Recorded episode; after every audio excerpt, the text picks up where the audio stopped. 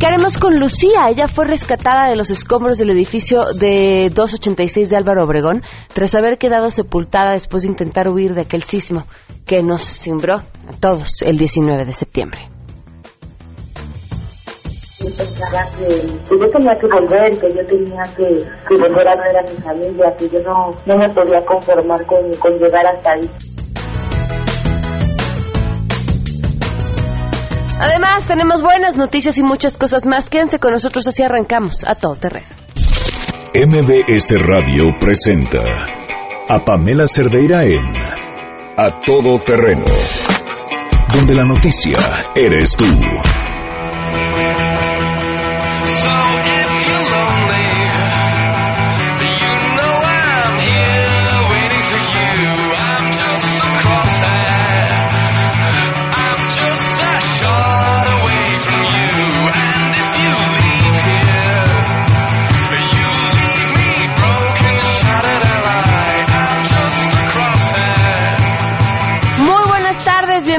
Bienvenidos a Todo Terreno, gracias por acompañarnos en este miércoles 11 de octubre del 2017.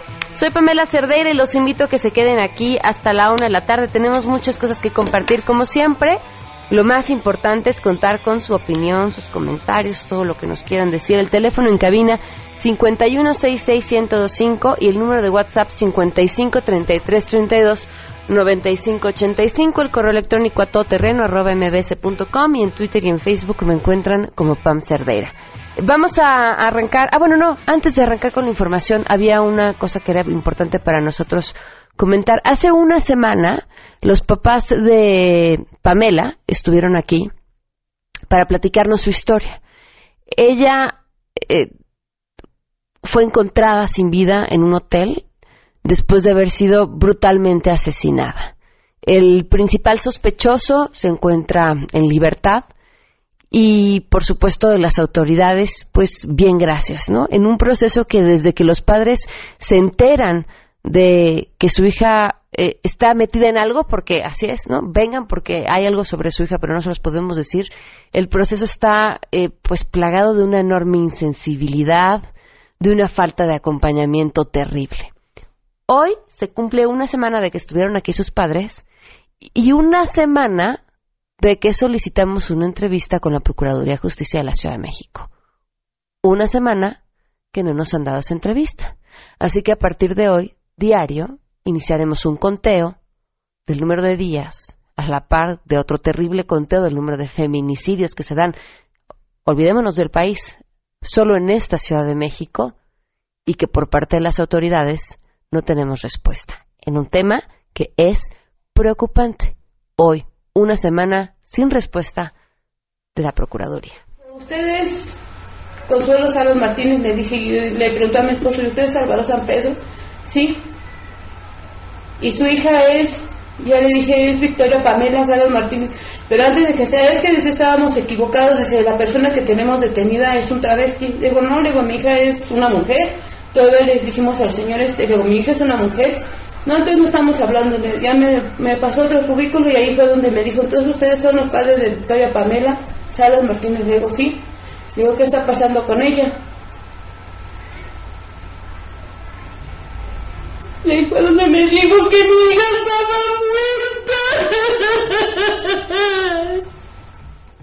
Hoy una semana que no tenemos respuesta por parte de la Procuraduría. Vamos a arrancar con la información. Eh, así comenzamos con mi compañera Ernestina Álvarez. El jefe de gobierno de la Ciudad de México, Miguel Ángel Mancera, reconoció que se entregaron 3.800 cheques de apoyo a renta de vivienda a personas que no lo necesitaban como parte de las afectaciones por el sismo del 19 de septiembre que implican recursos por 11 millones 400 mil pesos. En conferencia de prensa indicó que han entregado hasta el momento 20.867 cheques de apoyo a renta de vivienda, de los cuales 14 mil ya han sido verificados por la Contraloría. Y en caso de que el programa se replique en otras delegaciones también será revisado para que no sea de ayuda a quien no lo necesita. También aseguró que se levanta la restricción de cierre de escuelas en la delegación Tláhuac tras el sismo del 19 de septiembre, siempre y cuando se cuente con el dictamen, estén en la lista de la Secretaría de Educación Pública y se cuente con suministro de agua. También afirmó que se está haciendo detalladamente el dictamen en las escuelas y probablemente el fin de semana la mayoría de estos institutos educativos en la Ciudad de México tengan ya clases. Comentarte que también indicó que hasta el momento son 163 las carpetas de investigación con anomalías en las construcciones que se derrumbaron tras el sismo y en 27 casos la denuncia proviene de ciudadanos. Por último, aseguró que son 34 los niños que perdieron a uno de sus padres y solamente tienen registrado el caso de una niña de 11 años que estudió en el colegio Enrique Repsamen y ella pues perdió a su papá y su mamá y por ello están recibiendo pues ayuda del DIF Reportó Ernestina Álvarez Villas.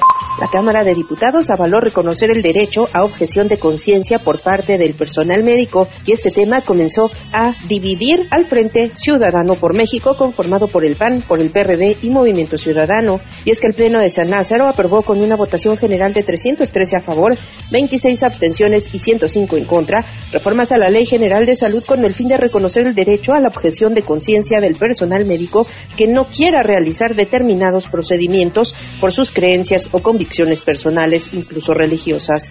Después de este debate, los congresistas modificaron el texto avalado a través de una reserva impulsada precisamente por el Frente Ciudadano por México, con el fin de establecer que cuando el paciente se encuentra en peligro de muerte y no haya personal dispuesto a aplicarle determinado tratamiento, los objetores de conciencia van a incurrir en la falta de responsabilidad profesional. Este tema demostró que en el frente se mantienen las diferencias en torno a asuntos como el derecho a la vida, informó Angélica Melín. La radio demostró su vigencia, utilidad y servicio a la sociedad en el reciente sismo que sacudió al país, así lo afirmó el presidente de la Asociación de Radiodifusores del Valle de México, Juan Carlos Zelayeta. En el marco de la entrega del Premio a la Creatividad Publicitaria en Radio, reconoció que la radio fue el medio que empezó a informar a los ciudadanos sobre los daños que ocasionó el sismo. En este sentido, reconoció que se hizo un trabajo importante en la radio para informar a los mexicanos. Vamos a escuchar lo que dijo. La radio es un medio fantástico y siempre lo ha sido. Lo que sucede es que estos últimos días tan difíciles que vivió la ciudad y vivió el país, la radio retomó ese lugar. Sie siempre lo ha tenido, pero, pero estos últimos días jugó un papel realmente importantísimo. Como tú sabes, había notas de todo tipo en todos los medios, pero la radio creo que jugó un papel de mucha credibilidad, de mucha seriedad, eh, tomando en cuenta realmente lo que las audiencias necesitaban al instante en cuanto lo necesitaban y creo que ese papel que jugó la radio convirtiendo las necesidades de la audiencia en información, en eh, decir qué se necesitaba, dónde se necesitaba y dar noticias realmente comprobadas. En el evento, Miguel Ángel Mancera, el jefe de gobierno de la Ciudad de México, quien asistió como invitado de honor, afirmó que la radio no pasa de moda porque efectivamente fue un elemento fundamental en esta tragedia. Para MBS Noticias, Citlali Sáenz.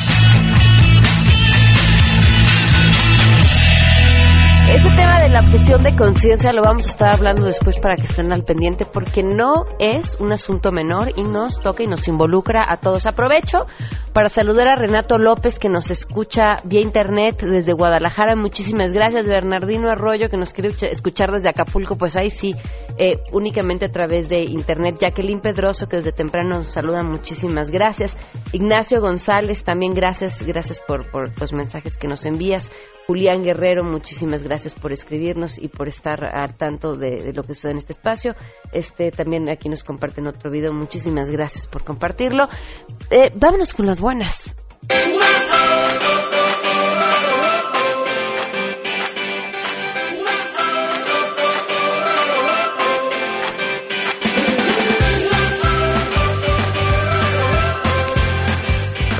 Bueno, esta es información de Rocío Méndez que en estos momentos eh, no podemos estar en eh, contacto con ella, pero se las comparto. Eh, conste que no me van a salir igual de bonitas que lo haría ella, ni con la misma emoción, pero tienen que ver con los créditos de emergencia, 32 mil créditos de emergencia que se estima otorgar con un monto total de 15 mil millones de pesos para apoyar a los derechohabientes del ISTE afectados por el sismo.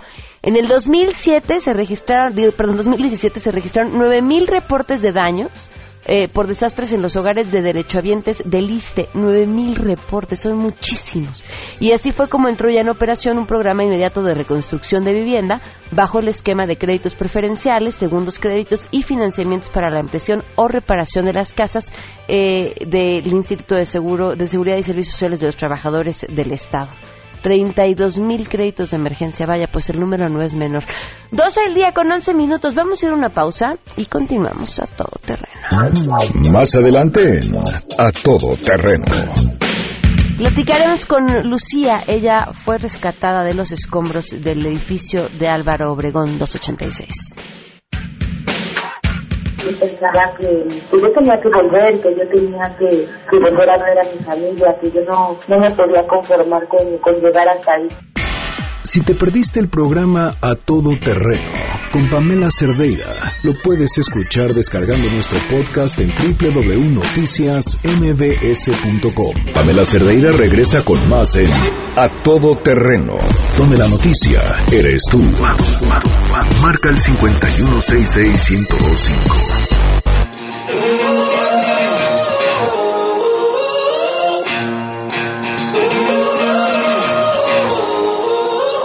Amen.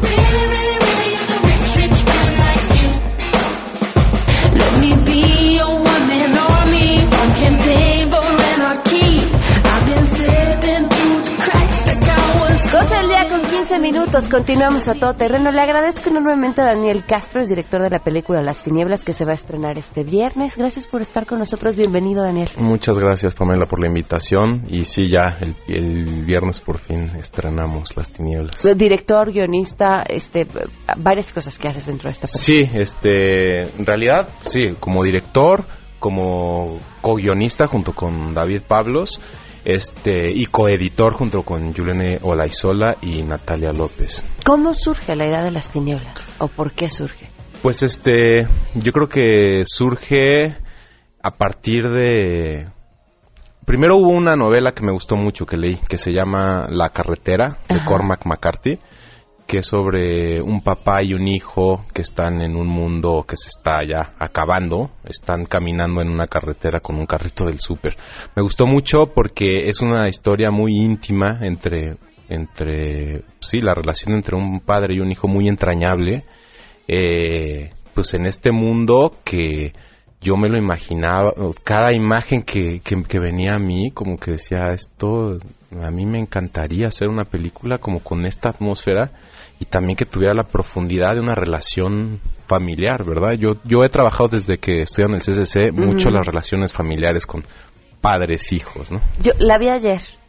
Lo profundo y lo enfermo de una relación familiar. Sí, sí, sí, sí. Yo creo que, digamos, este, pues es que así, yo creo que las relaciones familiares, familiares son muy, ¿Son así? com- muy complicadas y creo que cuando hay, cuando hay un exceso de algo, un exceso de cuido, un exceso, pues se vuelven, sí, se vuelven, este, un poco locas, ¿no? En ese sentido. Y sí, es un papá que quiere proteger a sus hijos de este mundo que se ve como que amenazador, pero él les hace un mundo todavía más aterrador adentro de la casa. Yo, yo me, me recordaba mucho, y creo que es una película y no recuerdo el nombre, soy muy mala para el cine. Sí, De una, tú seguramente eh, te acordarás del nombre, es una, es toda una comunidad que vive alejada y que... sí. ¿Cómo se llama? Se llama La Aldea. La me, Sí. me recordó mucho esta sensación de...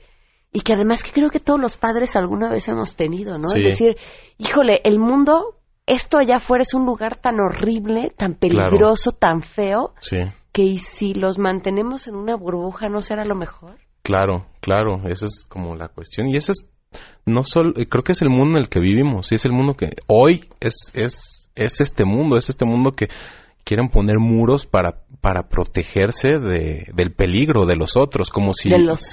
como si el como si el peligro o como si la amenaza siempre fuera el otro y y, y- y yo planteo o no es un algo nuevo pero que que viene de uno, ¿verdad? Que todo está dentro de uno, no es el, finalmente creo que el mundo es una proyección de uno, ¿no? La realidad es es es uno la crea, ¿no?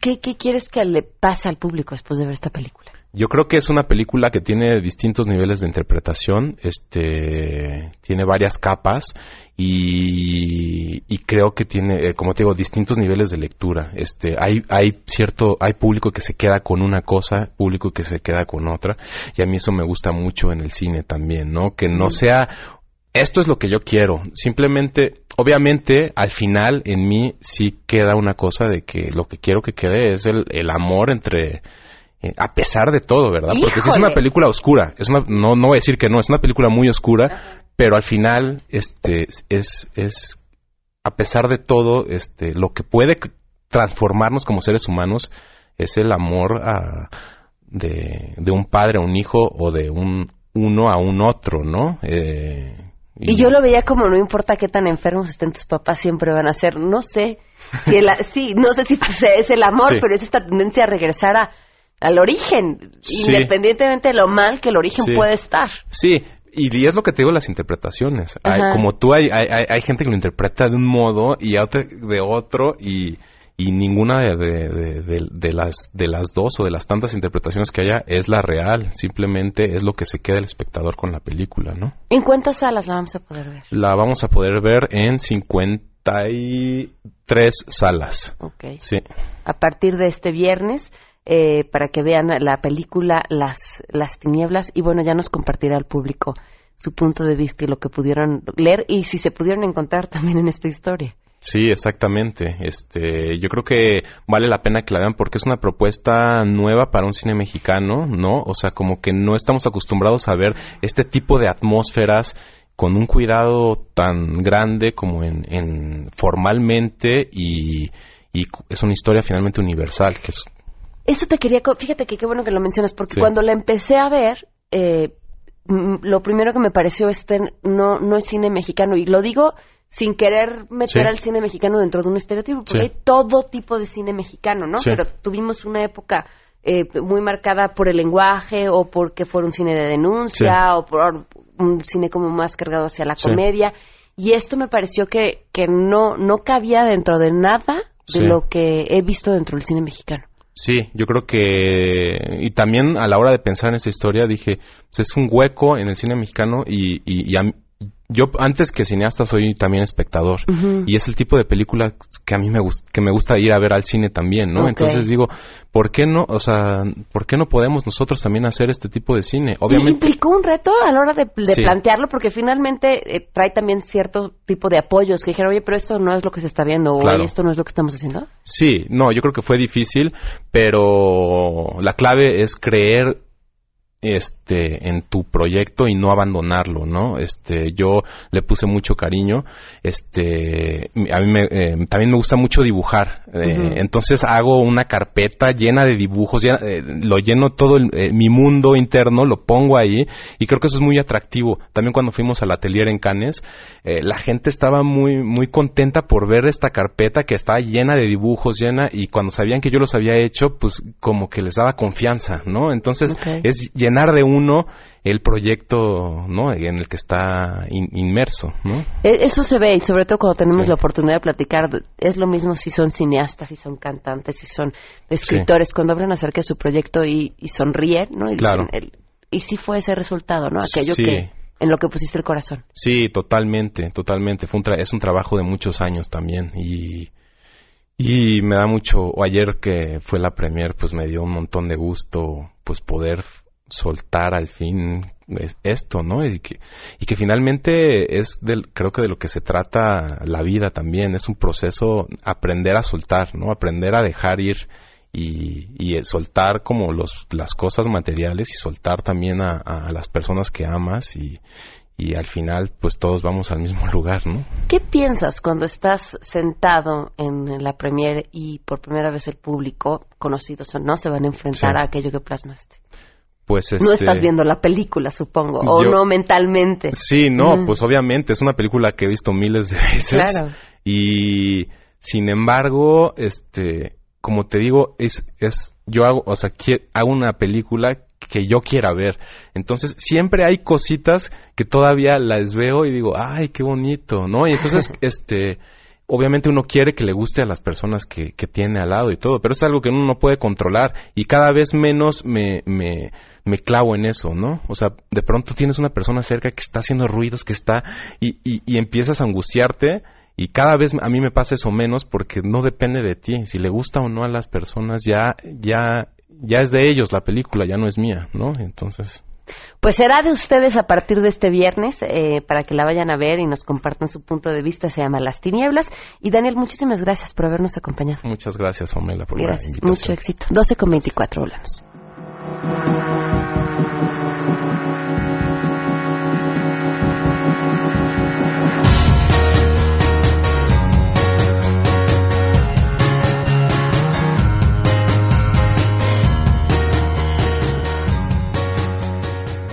Pamela Cerdeira es a todo terreno. Síguenos en Twitter, arroba Pam Cerdeira. Regresamos. Pamela Cerdeira está de regreso en A Todo Terreno. Únete a nuestra comunidad en facebook.com, diagonal Pam Cerdeira. Continuamos. De temprano la niña reza pa' que su día no sea tan largo y con la luz de madrugada hace limpieza de sus encargos Cierra los ojos para no mirarse. En el espejo se va notando. Su trabajo la está acabando. Es que su está en descanso todos los días. Hoy es el. Día Internacional de la Niña. Eh, el, el tema de este año, o lo que busca, eh, es empoderar a las niñas antes, durante y después de las crisis. Cada 10 minutos en algún lugar del mundo un adolescente muere como consecuencia de la violencia y en las emergencias humanitarias la violencia de género a menudo aumenta y las niñas se ven sometidas a violencia física, a violencia sexual, a matrimonio infantil, a explotación y por supuesto la trata de personas, un tema que en este país lamentablemente conocemos muy bien. Las adolescentes que están además en zonas de conflicto tienen un 90% de más probabilidades de no acceder a la escuela en comparación con las niñas de los países sin conflictos, poniendo así en peligro, por supuesto, su futuro, su futuro laboral y su independencia financiera en la edad adulta, lo que sabemos que además lleva a muchas otras complicaciones de las cuales, bueno, pues nos llevaríamos el, el programa entero en, en hablar. Le agradezco enormemente a Lucía Isabel Zamora que esté con nosotros para compartirnos su historia. Lucía, bienvenida, gracias por estar con nosotros. Muchas gracias por el espacio, Pamela. A ver, cuéntame, Lucía, ¿en dónde estabas tú el 19 de octubre a la una en punto de la tarde? Digo, de octubre a septiembre. De septiembre. Mira, yo este trabajo por mi parte y entonces a veces trabajo en mi casa, a veces en algún café, a veces este con mis clientes y ya tenía un par de meses de relación con eh, los dueños de un par de empresas que estaban ahí en Álvaro Obregón. Uno de ellos estaba planeado para hacer un espacio de coworking para emprendedores como yo. Esto estaba por inaugurarse y yo los estaba apoyando en varias actividades. Entonces la idea era que yo apoyara ahí, tuviera reuniones con ellos y además pudiera trabajar. Ese martes 19, pues como cualquier otro día, yo me, me dirigí ahí para llevar a cabo mis proyectos. Ok, ¿y qué pasó? Pues fue un movimiento muy fuerte. Yo minutos antes pedí una recomendación en Facebook, justo dejé mi sesión abierta. Pedí esa recomendación, me puse a hacer otras cosas, empezó a temblar, pues bueno, un movimiento muy fuerte. ¿Te tocó el simulacro ahí? Fíjate que no me tocó el simulacro ahí. Ok. Eh, yo estaba en el banco haciendo unos trámites cuando fue cuando fue el simulacro y unos minutos después me fui para allá. Eh, obviamente, como te digo, pues esta no era mi oficina fija, entonces, pues bueno, el, el descontrol, un movimiento y un y un eh, sonido, híjole, bien fuerte, ¿no? O sea, yo yo ya había sentido temblores. Normalmente no no me apanican estas situaciones, pero esto no era normal lo que yo estaba sintiendo. se empezaron a caer cosas también al suelo y fue cuando mi compañero Isaac me dice hacia la escalera de servicio. Yo estaba cerca de la escalera, pero del edificio, y por la cual yo temí bajar, sinceramente. Entonces me dijo, no, para la escalera de servicio, vámonos, vámonos. Y fue ahí que pues todo se nos desplomó, no llegamos ni a la mitad del camino. Eh, pues fue, fue, fueron segundos, es difícil de describir. Yo recuerdo que me tapé la cabeza, este, un poco me agaché y en el segundo siguiente yo estaba totalmente cubierta. ¿Qué pensaste entre el me paro a esa escalera, en esa escalera no confío y mejor me voy por la otra? Pues yo sentí el movimiento muy fuerte y yo ya no podía caminar tan fácilmente, decía, entonces bajar las escaleras menos.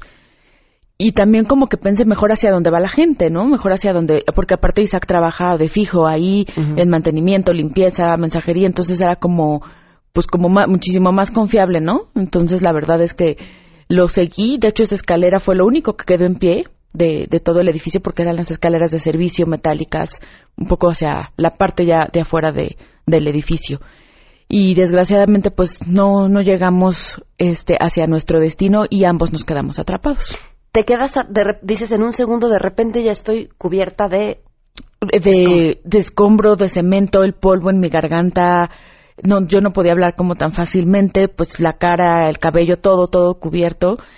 Eh, fue algo, pues yo, yo, yo digo que mágico porque no, no me pegó nada a mí. Yo tampoco me caí ni me, ni me pegué. Yo realmente tenía raspones y moretones. Fue una como de nuestras primeras reacciones, ver si estábamos bien, pero había una serie como de tubos, una silla y unas cosas como que se interpusieron a que la losa, que era lo que estaba encima de nosotros, nos golpeara. ¿Podías estar en contacto con tu compañero? Sí, él estaba de mi lado eh, izquierdo. ¿Lo veías? Lo veía. Digo, era una oscuridad terrible. Nuestra luz fue la luz del celular. Eh, teníamos oxígeno, pero bueno, la luz, no había nada de luz. Para mí era lo mismo tener los ojos abiertos que cerrados. Pero estábamos cerca, estábamos hombro con hombro, él boca abajo y yo boca arriba. Podíamos platicar y juntos intentamos entender pues qué, qué era lo que estaba pasando quitando algo de escombro para estar lo más cómodo posibles, revisar que no estuviéramos heridos, incluso pues rezar un poco. ¿Qué haces en, ese primer instante en el que te das cuenta que no tienes luz, pero ya está aquí tu compañero y puedes hablar con él? ¿Qué es lo primero que haces? Pues lo primero es tomar mi celular, que yo lo traía en la mano, tomo mi celular, eh, empiezo a llamar por teléfono al, al dueño, al socio del lugar, pero ninguna llamada salía, o sea, era inútil, llamé a mi familia, tampoco, traté de mandar algunos mensajes con la esperanza de que salieran después y nada. Después, pues Isaac y yo como que nos tratábamos de ubicar ahí qué pasaba, rezamos y pues fue los dos preguntarnos qué pasó en México, qué pasó en el edificio, de qué magnitud es esto, van a venir por nosotros, no van a venir por nosotros. Muchas preguntas que pues poco a poco van este pues las vas acallando porque no tienes respuesta, ¿no? Eran puras, puras suposiciones hasta que, bueno, yo personalmente elegí tratar de pensar positivo porque yo sabía que tampoco iba a suceder rápido, ¿no? Si llegaban por mí tampoco era que iban a llegar en ese instante por mí. Pues tranquilizarse. ¿Cuánto tiempo tardó en que llegaran por ti? Bueno, aunque pudieran sacarte. Sí, hasta que me sacaron 34 horas. 34 horas, como a la hora 27 fue que nos encontraron. ¿Qué sigue pasando con tu celular? Porque si bien era una, era una zona donde no había señal o había señal por, por ratos y tú dices yo intenté mandar mensajes y nada llegó, ¿qué pasaba? ¿Y Eh, cuánto te duró la pila? Porque sí. es la tragedia tecnológica del siglo, ¿no? Claro, claro. dura. Pues mira, yo llegó un momento en que traté de hacer de todo, quitaba mis datos, los ponía, buscaba redes. Llegó un momento en que justo Isaac me dijo, es que es justo como si estuviéramos en un estacionamiento. En ningún estacionamiento tienes como servicio, ¿no? Pues que sí como que dije, bueno, pues sí tienes razón. Apagué el celular para ahorrar la pila porque yo sí tenía la certeza de "N- necesito guardar pila para hacer la llamada importante cuando salga, ¿no? Como que ahí también fue como siempre mi seguridad de salir y yo salí con pila. yo salí con pila y realmente a veces, pero eso ya me desesperaba mucho, me ponía muy ansiosa estar viendo la hora, intentar que llegara una red porque nadie na- nadie lo, lo- lo logró. También había una chica cerca de nosotros, no la veíamos, pero la escuchábamos. Y tampoco podía hacer llamadas, tampoco tenía señal. hacía algunos intentos, pero más bien trataba de dosificar mi pila para poder hacer esa, esa llamada cuando ¿Cuál yo era esa llamada? ¿A quién? A mi hermana. ¿Por qué a tu hermana? Porque yo sabía que ella estaría desesperada aquí afuera por saber de mí. Eh, solo somos ella y yo, mis papás ya no viven. Entonces la angustia, pues eh, ya nos enfrentamos como a muchas cosas, ella y yo juntas. Entonces la angustia de que ella iba a estar pasando para mí era mi mayor angustia allá adentro. Y era mi, mi mayor anhelo verla y fue lo que visualicé todo el tiempo, mi encuentro con ella y pues pedir para que yo saliera y pedir para que ella estuviera pues tranquila dentro de lo que se pudiera. ¿Cómo ubican a, a esta otra mujer que también está en los escombros, eh, a quien no puedes ver? Ujú. Pues mira, cuando todo pasó recientemente hubo muchos gritos, eh, esas voces de pronto se fueron acallando, pero yo recuerdo que que, que, que, que Paulina pedía mucha ayuda y hasta que pues nos tranquilizamos dijimos quién eres. No, pues soy Paulina. Nosotros no conocíamos ninguna Paulina que estuviera en nuestro piso. Nos dijo, soy del cuarto piso. Entonces ella cayó un piso hacia abajo. Y si bien podíamos hablar con ella, tenía que ser a gritos. Nos tranquilizamos mutuamente. Le dijimos nosotros dónde estábamos. Y todo el tiempo mantuvimos comunicación con ella para que ella supiera que nosotros estábamos ahí y viceversa. Cuando escuchábamos ayuda le decíamos para nosotros tratar de pues sumar nuestras voces y pedir ayuda. ¿Qué pasó con Paulina? Eh, ella la rescataron junto con Isaac y conmigo. Nos localizaron a los tres como a las tres o cuatro de la tarde del día miércoles. Estábamos nosotros ya escuchando maquinaria muy muy cerca. En ese, yo creo que fue una hora, hora y media, estuvimos gritando, gritando, gritando, haciendo ruido. En estos momentos de que ya tomábamos un suspiro, alguien nos dice quién está ahí. Nos pregunta nuestros nombres y nos dice ya los localizamos, vamos a empezar la labor de rescate. Ese es el primer momento en el que escuchas que la ayuda está ahí. Que la- lo que yo había escuchado antes había sido nada más maquinaria, pero no tenía yo ninguna respuesta de nadie. Nadie nos había dicho quién está ahí. Hasta ese momento No había oído ni los perros, nada. No, había yo escuchado algunas voces las primeras horas del martes, o sea, después del terremoto. Yo creo incluso que hubo un rescate de, de personas, porque sí eran muy claras las voces. E- ese momento tuvimos mucha esperanza, pero pues este, las voces se fueron alejando, alejando y alejando, ¿no? Obviamente yo perdí toda noción del espacio, entonces yo no sabía dónde escuchaba esas voces y qué tan cerca estaban de nosotros. Yo tampoco sabía cuánto había caído sobre nosotros. Al final se cayeron los otros tres pisos sobre nosotros.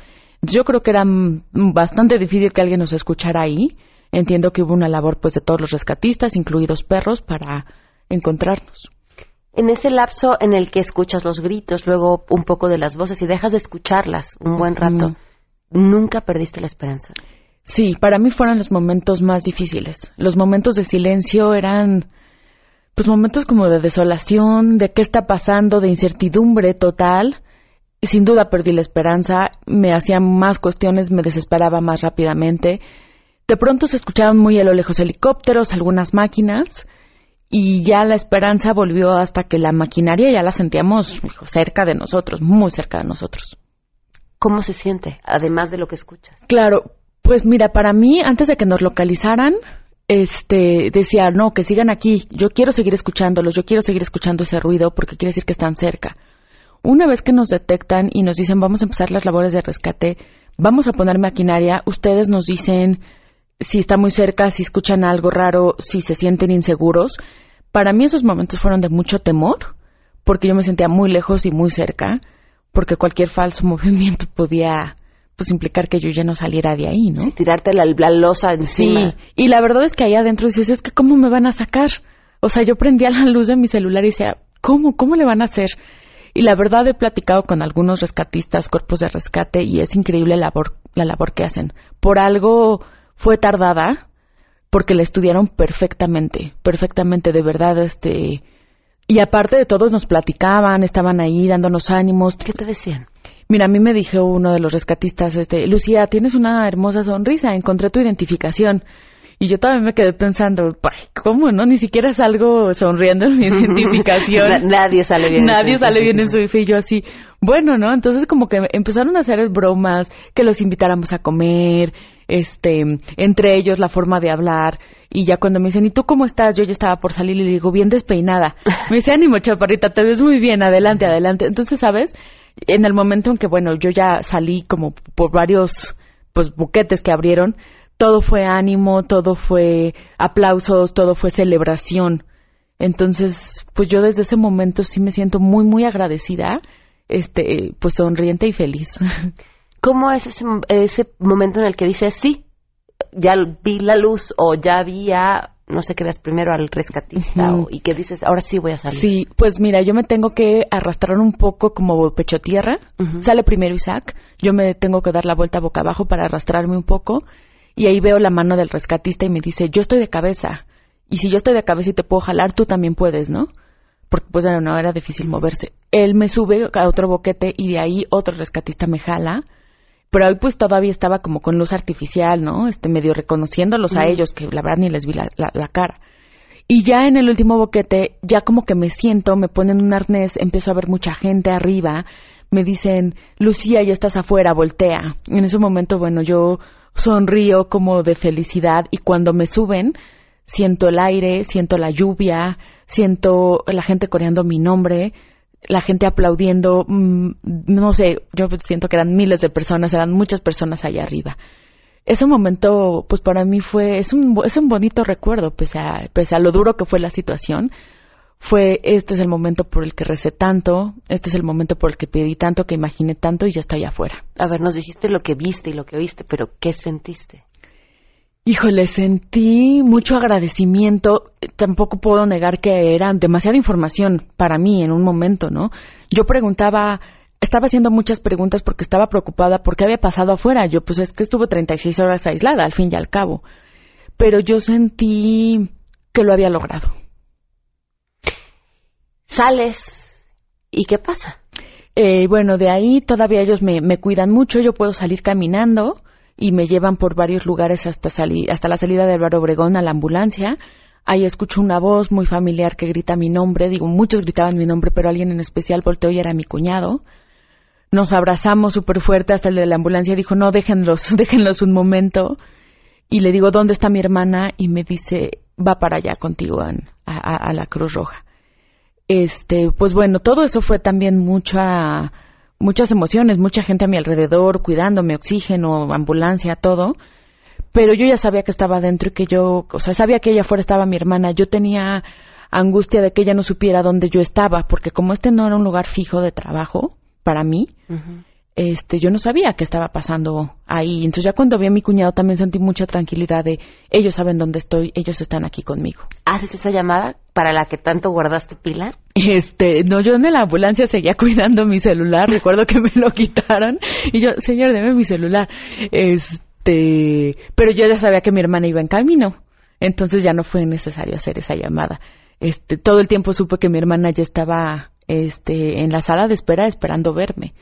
Y bueno, todavía tardé un poco, pues porque obviamente tenía que pasar como un protocolo médico, pues yo, yo no me sentía con ninguna herida, pero pues al final deshidratada, este, pues con cosas de cuidado, ¿no? Que había que tener a mi alrededor. Y yo creo que ya después de que me checaron, me, me llevaron algo de comida, me dijeron, ya viene tu hermana, te va a acompañar a, a cenar. Ya. ¿Qué pasa cuando ves a tu hermana? Híjole, pues fue, o sea, fue raro, ¿no? Ya yo estaba así como viendo, volteando dónde estaba, dónde estaba y en el momento menos esperado, este, porque también era cuidadoso, ¿no? Que entraran los parientes. La vi, nos abrazamos, ella como que no lo podía creer, me tocaba, me decía, mi niña, mi chiquita, Lucy, Lucy, ya estás aquí, yo también la veía, le decía, tuve mucho miedo, como que las dos soltamos todas nuestras emociones.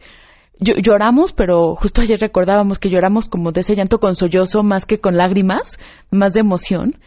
Y ya, pues yo ahí ya le platicamos un poco, ¿no? De, de, de- de nuestras emociones. Y ya le dije, dame de cenar, este, me chiqué un poco. Y ya me estuvo acompañando ahí un rato hasta que, pues tenía que irse y yo tenía que pasar la noche ahí. Pues más bien fueron algunas horas porque ya era la madrugada. Y al otro día regresó por mí. En televisión López Dóriga decía que cada vez que se rescataba un cuerpo, decía es como un parto. Y es que hasta físicamente lo parecía, ¿no? Es este pequeño hueco por el cual salía una persona en muchas ocasiones hasta Claro, doblados. Claro.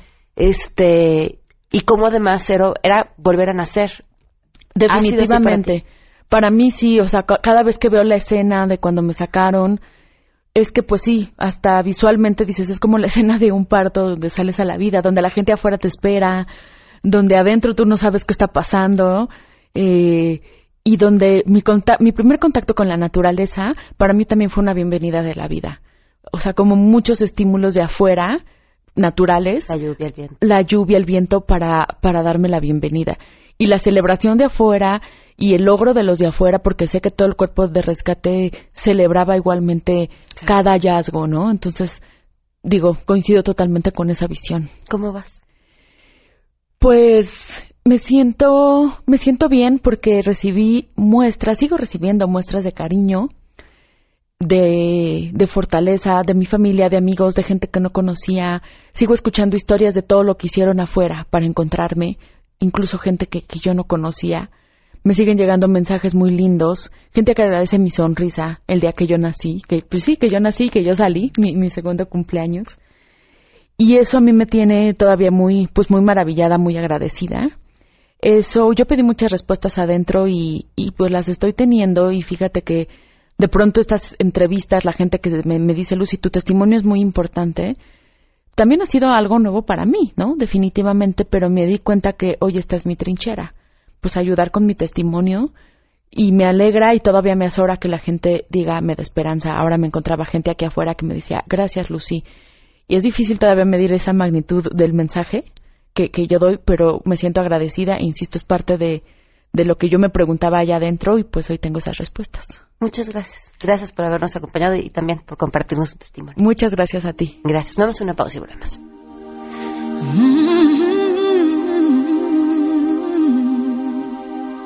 I get wings to fly. Oh,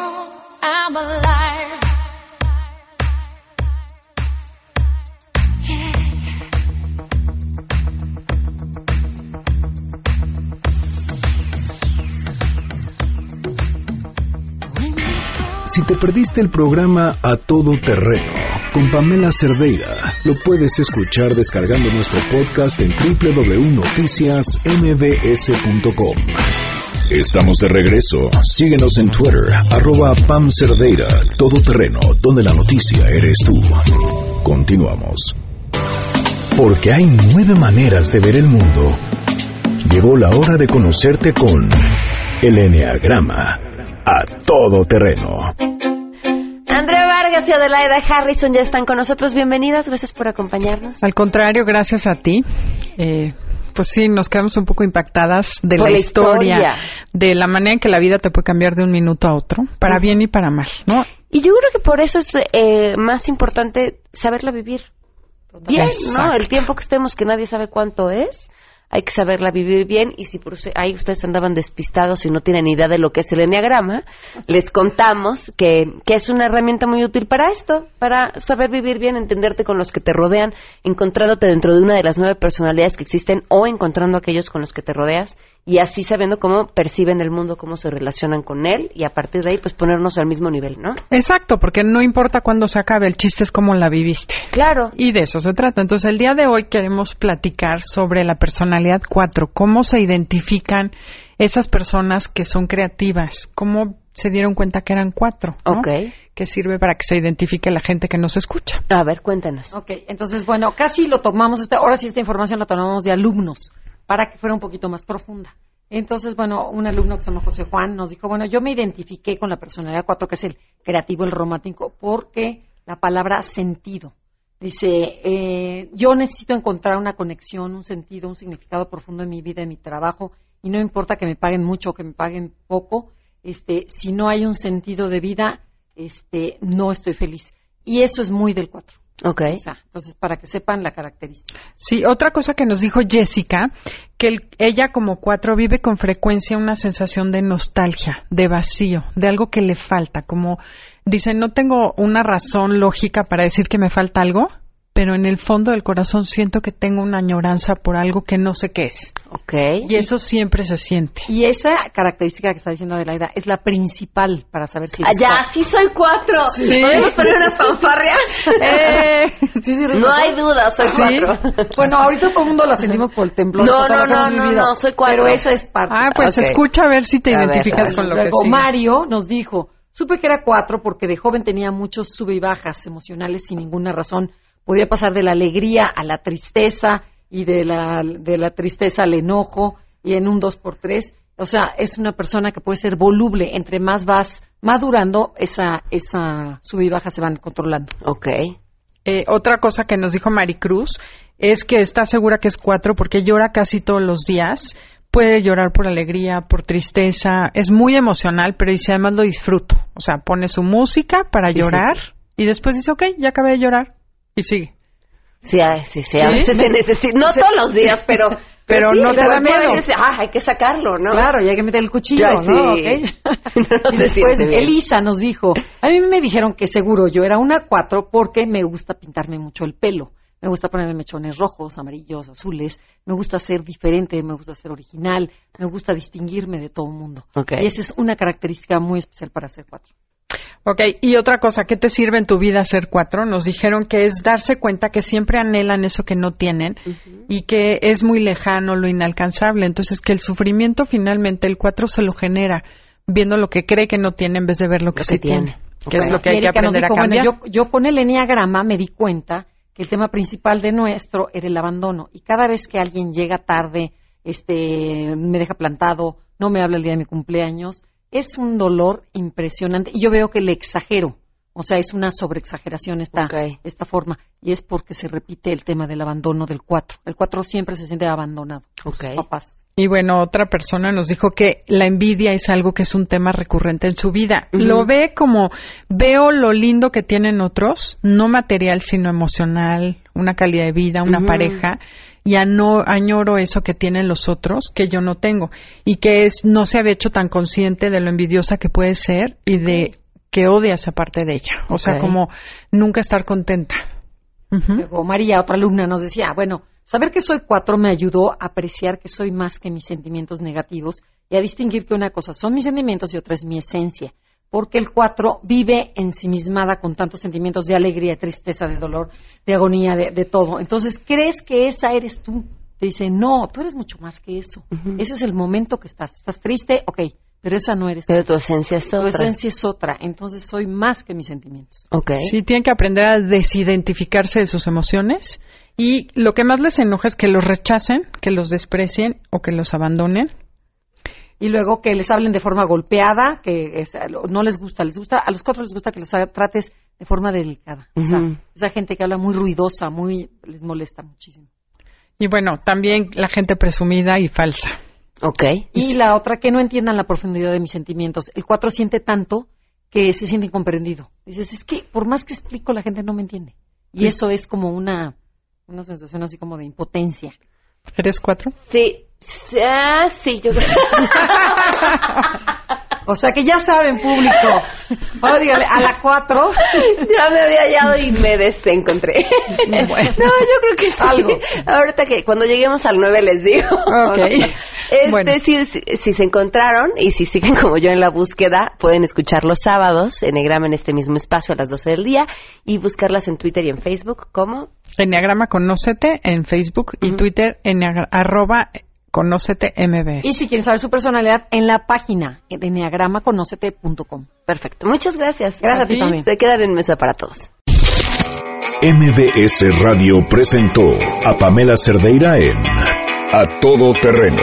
Te esperamos en la siguiente emisión, A Todo Terreno, donde la noticia eres tú. MBS Radio, en entretenimiento, estamos contigo.